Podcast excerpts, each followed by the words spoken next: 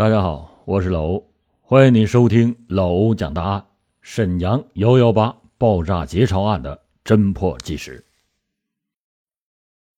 时间：二零零三年一月十八日十七点四十五分，地点：沈阳。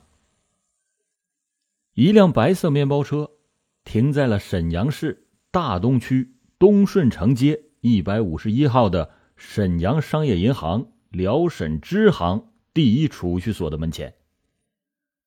从外表上看，它就是一台普通的面包车，车身上也没有金融护卫中心的运钞车上都有的“押钞警戒，严谨靠近”的大字标识。不懂行的人并不知道，这种运钞面包车那是经过改装的。运钞车的车尾。正对着银行的出口，两名金融护卫中心的工作人员在门内警戒，另外两个人一个站在车的左侧，一个站在车的右侧，这也就是每天例行的程序和动作。同一时刻，第一储蓄所里的工作人员们也结束了窗口的工作，只等待着把当天的营业额送上前来取款的。运钞车上，这也是每天工作中最后一个必不可少的环节。就在当天，第一储蓄所值班负责人叫张小丽。他们看见运钞车已经来到了门口了，就准备往运钞车上送已经系好了的钱袋子。工作人员王红海拎着两个钱袋往外面走的时候，张小丽说。王红海，你等我一会儿，我和你一起拎。他说话的这个功夫正在换鞋呢，王红海就先拎着钱袋子出去了。说话的功夫，张小丽也就紧随着追了上去。这个时候，两个人的距离就差三到四米。当张小丽走到大厅的时候，离门口就差一米的距离。他看见王红海已经到了运钞车正对着的门口的台阶那个地方了。就在这时，只听到“哐”的一声巨响，把所有的人都给震傻了。空气里瞬时弥漫起呛人的白烟，使人什么都看不清楚了。就在巨响的同时，还夹杂着近边玻璃不绝于耳的粉碎的爆炸声响，还有枪声。正往运钞车上送当天营业款的工作人员王红海以及随车的保安员刘伟当场被炸死，另外有五个人都受了伤，其中还有一个人是受了重伤。在爆炸的硝烟掩护下，趁着现场的混乱局面，四名凶狂的歹徒手持着猎枪，从三个方向扑向了运钞车。运钞车司机袁传友刚要下车看个究竟，就被一名迎车头冲过来的歹徒举枪就给打死了。车上的几个装有人民币的钱袋子就被这伙劫匪悉数的掠走，全额总计二百二十万元。整个的过程也就是五六分钟。案件发生以后，辽宁省公安厅、沈阳市公安局快速的反应。立即的派了侦查技术人员，迅速的赶到了出事地点，做起了前期的处置工作。首先是疏散围观的群众，然后封锁保护现场，抢救受伤人员，排除险情救火，开展现场调查。公安部接到报告以后，立即的派了公安部刑侦局的副局长傅振华，带领着包括爆炸案刑侦专家吴国庆等成员在内的。工作组连夜的赶赴沈阳，指导协调侦破工作。刑侦专家吴国庆，大家都非常了解，他见过无数的爆炸案现场，在他的眼里，现场的实地勘查、访问和分析，这是侦破任何一起刑事案件最基本的前提条件。刑警们发现，运钞车车后部的前舱。被炸开了，离运钞车不远的地方有一些被炸毁的自行车，其中有一辆自行车的前车把一点事都没有，后车架子却被给炸毁了，轮毂也被炸断了，自行车的车轮的条幅全都断裂了，并且朝下方凹陷着。这就说明爆炸点就是在这后座这里，炸药是应该放在了自行车的后座架子上，而且采用的是定向遥控式爆炸。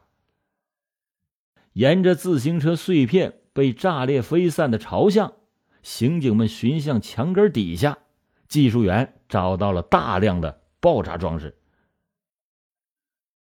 勘验爆炸痕迹，技术员找到大量的爆炸装置，扫土取检材化验为硝铵炸药。在爆炸的中心还拾获了一只手表，指针停在了十七点五十分。由此就确定了案子发生的准确时间，应该是二零零三年一月十八日十七点五十分。勘验爆炸案的现场，中心现场固然重要，但是离着爆炸点越近的证物，往往它就跑得越远。吴国庆就带着刑警们从爆炸点处开始，一层层的向外围扩展勘验。找那些残留物，测量每一种残留物离爆炸点到底有多远。在中心现场和外围现场勘验的同时，技术员们还扫取了现场的垃圾，通过筛子筛选，发现了各种物品残留物，仔细的分析了它们的成分，这里面有纺织类物品、软包装物品等等，这应该就是包炸药的东西，还有。硬质塑料块、爆炸装置的铜线、电路板的残片以及电容残片，还有金属残留物，这些呢就应该是爆炸装置的残留物。另外还发现，在炸品里放入了加大杀伤力的一种碎铁块，重量足足有两公斤。现场勘验的同时，侦查员们兵分多路，全方位的地毯式的进行着走访。以期还原爆炸案发现场当时的情景，找出各种有价值的线索。在对附近居民的走访过程中，侦查员们发现了一个特别有意思的细节：有一个女目击者说，她走着走着就听到了爆炸声，他一害怕就本能的躲在了停靠在近旁的一辆面包车的后面。他蹲那儿的时候，这个车子是一动没动。可是不一会儿，就看见有几个人窜上车之后，把车发动了，他就本能的躲闪开了。这位女目击者当时哪里知道，犯罪分子逃离现场用的交通工具，就是预先准备好停放在现场附近的这辆红色的松花江牌微型面包车。侦查人员很快就在不远处的居民小区找到了犯罪分子逃跑以后丢弃的那辆红色的微型面包车。根据目击证人早前提供的信息表明，犯罪分子作案之前也是先把车放在了离作案现场不远的小区里。侦查员就对这辆作案用的车进行了细致入微的勘验。勘验发现。车里面和周围都撒上了胡椒粉，这说明犯罪分子心思缜密，并非是新手。撒胡椒面的这个举动，那是为了阻断警犬嗅觉识别和追踪，说明犯罪分子有相当的反侦查能力。车里边发现了车主的驾驶证，车主呢叫张金阳，同时在这个车上还发现。驾驶员的座位处有血迹，副驾驶的位置有两枚新鲜的烟头，烟是红双喜牌香烟。经过 DNA 检验，这两枚烟头是同一个人所留，并不是车主的。而在驾驶员靠背上提取的血迹检验，确定了这是车主张静阳的。联系了张金阳的家人，得知到。张金阳根本就没有回家，据此就可以推断，张金阳多半是被害了。在驾驶座的后背靠套里边发现了两把刀具，在车里边还发现了一个带有“东塔超市”字样的塑料袋。经过分析，认为多半应该是犯罪分子买胡椒面所使用的袋子。从现场勘验所得到的这些痕迹物证和调查访问所得到的犯罪信息，虽然是非常重要，但是不完整。不全面，还必须要走群众路线，通过群众的眼睛提取犯罪分子在作案前、作案中、作案后留在人们头脑中的影像痕迹。经过多位目击者的证实，案犯应该是四到五名的男性，都在三四十岁之间，身高都在一米七零上下，都比较瘦，而且都穿着黑色的棉衣，蒙着面。至少有两个人手里拿着猎枪。东塔市场的收银员反映，一月十七日上午十点二十七分，一个身高一米七零左右的男子买走了四瓶胡椒粉。这名男子头发乱，而且干燥，脸特别的黑，还有皱纹，很像一个四十多岁的农村人。当时他身上穿着深色的单衣。专家就根据超市收款员。提供的男子体貌特征信息画出了犯罪嫌疑人的画像。在对车主张金阳的妻子重点调查访问中，他的妻子反映说，张金阳平时用私家车拉一些黑活。一月十六日回家以后跟他说啊，有人要雇他的车，还给了他定钱。他十七日的那一整天都是高高兴兴的。十八日上午出车以后，就跟家里人失去了联系。在细致勘验现场和深入调查访问的基础上，专案组联想到沈阳市公安机关正在串案侦查的两千年十二月二十九日持枪杀害、抢劫个体烟贩李秀华案件和二零零一年一月十日持枪抢劫运钞车案这两起案件的侵害目标、作案手段特点和案件的性质都是非常的相似。专案组就决定调出了包括上述两起案件在内的同类案件的信息资料，组织了专家一起来会诊。进行比较分析以后，果断的就认定了三起抢劫案是同一伙犯罪嫌疑人所为。更多精彩故事，请搜索关注微信公众号“老欧故事会”，老欧在等你哦。这主要的依据是。一犯罪嫌疑人选择的侵害目标都是运钞车或者是有钱的老板。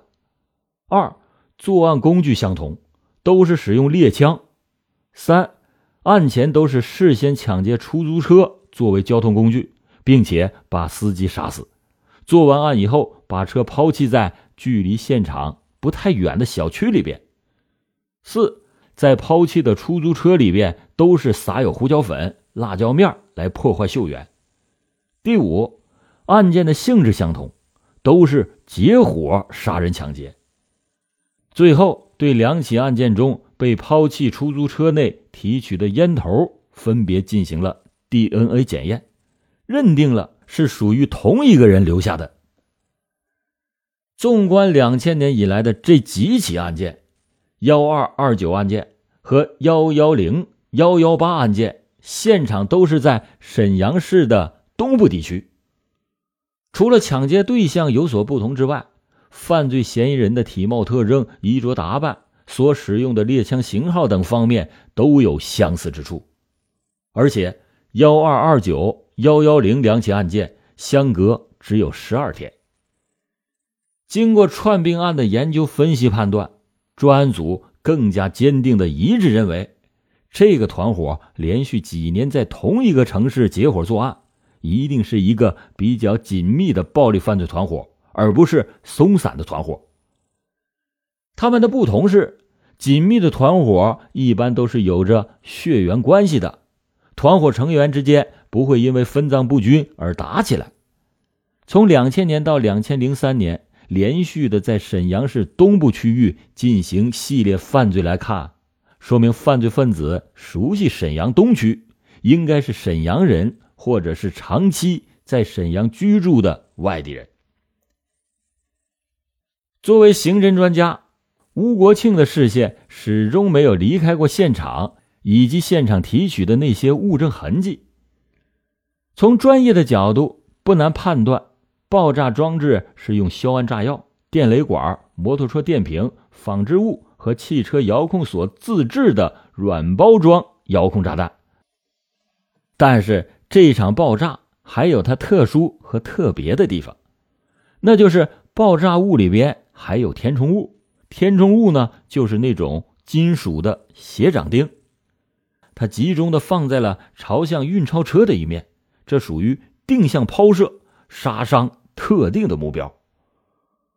吴国庆就分析，从铁掌钉可以看出这个人有农村生活的经历，不然他想不到这些东西。吴国庆仔细查看了每一个提取的物证，就说那辆自行车吧。是来存款人的呢，还是上班的人放在那儿的呢？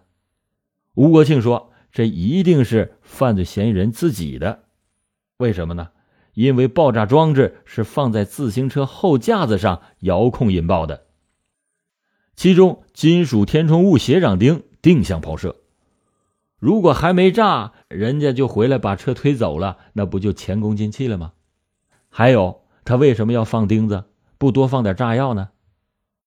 大家想想，如果要是炸药多了，那钱不就炸没了吗？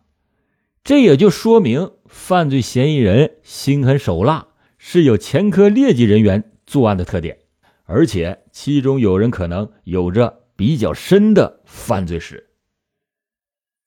经查明，犯罪团伙使用的猎枪选用的是哈尔滨猎具厂生产的十二号猎枪弹。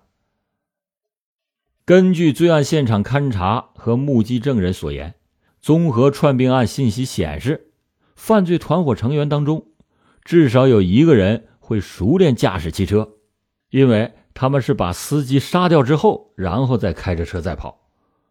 虽然现在会开车的人比较普遍，但是在当时那确实是个条件。